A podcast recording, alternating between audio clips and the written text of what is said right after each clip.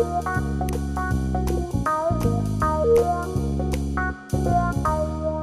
Estás escuchando un podcast original de Gamera.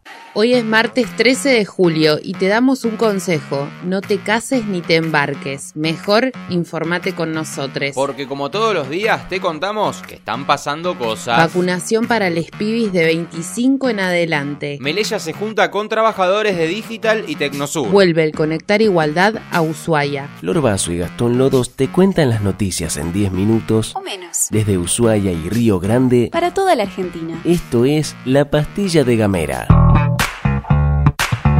Arrancamos con una muy buena porque siguen llegando vacunas y se acelera la campaña de cara a las vacaciones de invierno. En la madrugada de este lunes llegaron más de 730.000 vacunas de AstraZeneca y ayer a la tarde arribaron otros dos cargamentos con dosis de Sputnik y Sinopharm y con ellos la Argentina ya recibió más de 30 millones de dosis. Hasta el domingo, más de la mitad de las y los argentinos mayores de 18 habían recibido al menos una dosis. Otra excelente noticia es que descendió la ocupación de unidades de terapia intensiva, según un relevamiento hecho por la Sociedad Argentina de Terapia Intensiva conocida como SATI, que indicó que en todo el país la tasa de ocupación descendió al 83%. De ese porcentaje, el 48% son pacientes con coronavirus. La última sobre el coronavirus que también celebramos fuerte. Este lunes el gobierno provincial anunció la ampliación de la vacunación a personas de 25 años en adelante con o sin factores de riesgo. Quienes deseen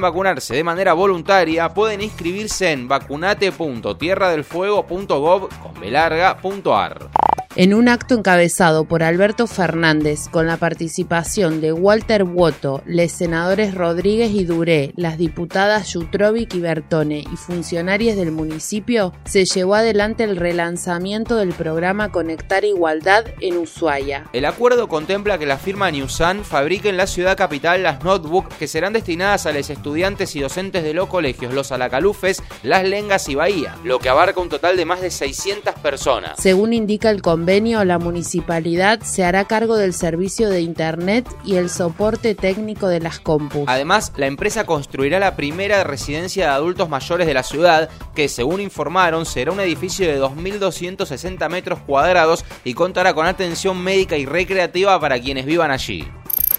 Tomemos estas dos noticias con mucha alegría, porque en no mucho tiempo más vamos a recuperar nuestra vida habitual. Vamos a poder abrazarnos a nuestros afectos, vamos a poder reunirnos con amigos, vamos a poder compartir el mate, el asado con las personas que queremos y volveremos a hacer, estar en condiciones de hacer la Argentina que soñamos y que nos debemos. Y ahí los voy a necesitar a todos, porque no lo puedo hacer yo solo. Voy a necesitar a cada uno de ustedes, a cada a cada joven, varón, niña, a cada hombre, a cada mujer, a los empresarios, a los políticos, a los que trabajan, los voy a necesitar a todos. Porque entre todos vamos a hacer de una vez y para siempre la Argentina que nos merecemos. Sin dudas que en esa Argentina que nos merecemos también está el pueblo de Río Grande, donde hasta el año 2016 se llegó a fabricar hasta 250.000 computadoras al año dentro del programa Conectar Igualdad.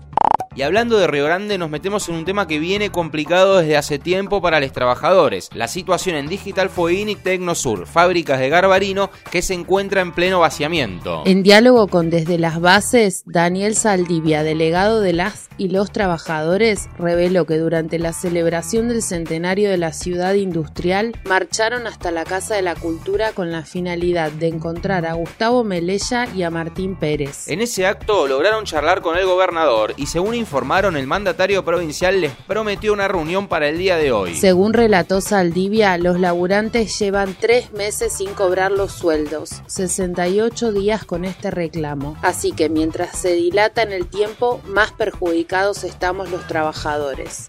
Continúan los festejos por el centenario riograndense, además del álbum de figuritas históricas que tiene entusiasmadas a grandes y chicos, se creó junto al Correo Argentino una serie de estampillas alusivas. Se realizaron exposiciones de autos antiguos, torneos deportivos y se editó un libro, un disco y un videojuego. En esta pastilla te contamos específicamente del libro que va a ser presentado oficialmente este viernes en la Casa de la Cultura. Se llama 100 años de Río Grande, el pueblo de las flores amarillas y fue escrito por Oscar Mingo Gutiérrez, Esteban Rodríguez y Federico Rodríguez. Desde Gamera conversamos con Esteban y esto fue lo que nos contó. Nosotros empezamos a trabajar en octubre aproximadamente y ahí definimos cómo iba a ser la estructura del libro que queríamos. Sabíamos que no queríamos un libro que cuente la historia de las familias de Río Grande y estrictamente no es un libro de historia, sino que es un libro de historias. Cada historia inicia y termina en la página que está leyendo la persona que tenga el libro.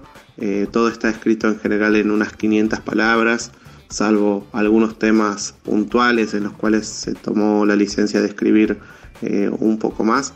Pero en general todo empieza y termina en 80 palabras y además escrito en forma retrospectiva. Nosotros nos imaginamos eh, esa escritura arrancando en el presente para llegar hacia, hacia los orígenes de esa cosa que se estuviese describiendo, lo cual fue un ejercicio sumamente interesante. Esteban también brindó detalles sobre quienes participaron de este proyecto.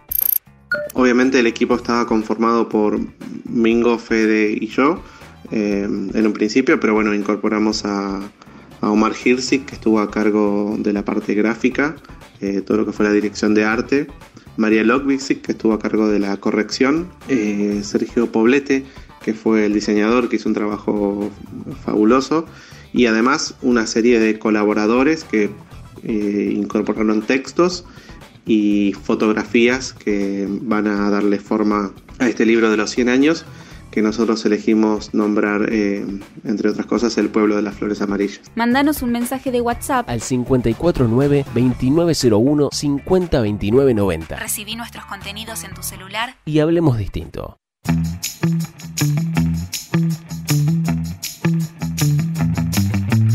Antes de seguir, te recuerdo, te recuerdo que estamos de sorteo. Atenti con el sorteo de esta semana. Sabemos que te gusta el Morphy, a nosotros nos gusta el Morphy, no lo ocultemos más, sincerémonos. Y te vamos a hacer un regalito. Gracias a la gente de arroba crun.ushuaia en Instagram, vamos a sortear una grande de musa y dos pintas de birra.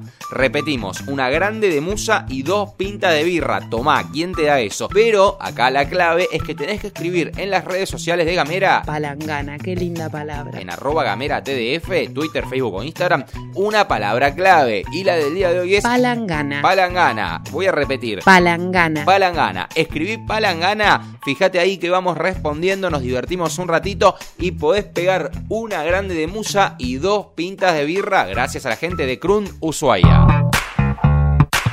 Nueve meses después, nueve meses después de la media sanción en el Senado, vuelve la discusión por el etiquetado frontal en el Congreso. ¿De qué se trata? Busca aplicar sellos de advertencia a los alimentos con exceso de azúcares, grasas y sodio, y esto genera un fuerte rechazo en la industria alimentaria que amenaza con consecuencias económicas catastróficas y anticipa hostilidad en plena campaña electoral. Lo que sabemos es que el consumo de ultraprocesados se vincula a la obesidad y a otras enfermedades no transmisibles que son responsables del 80% de las muertes en el continente. Hoy, martes, a las 15 habrá un plenario de comisiones en la Cámara de Diputados de la Nación.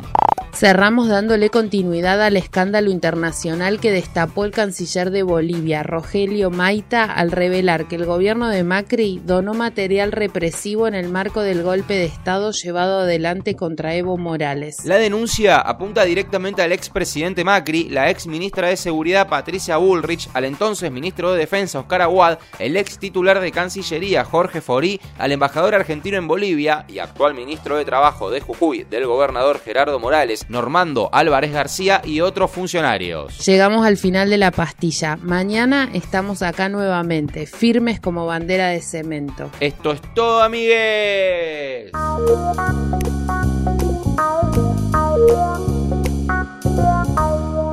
Estás escuchando un podcast original de Gamera.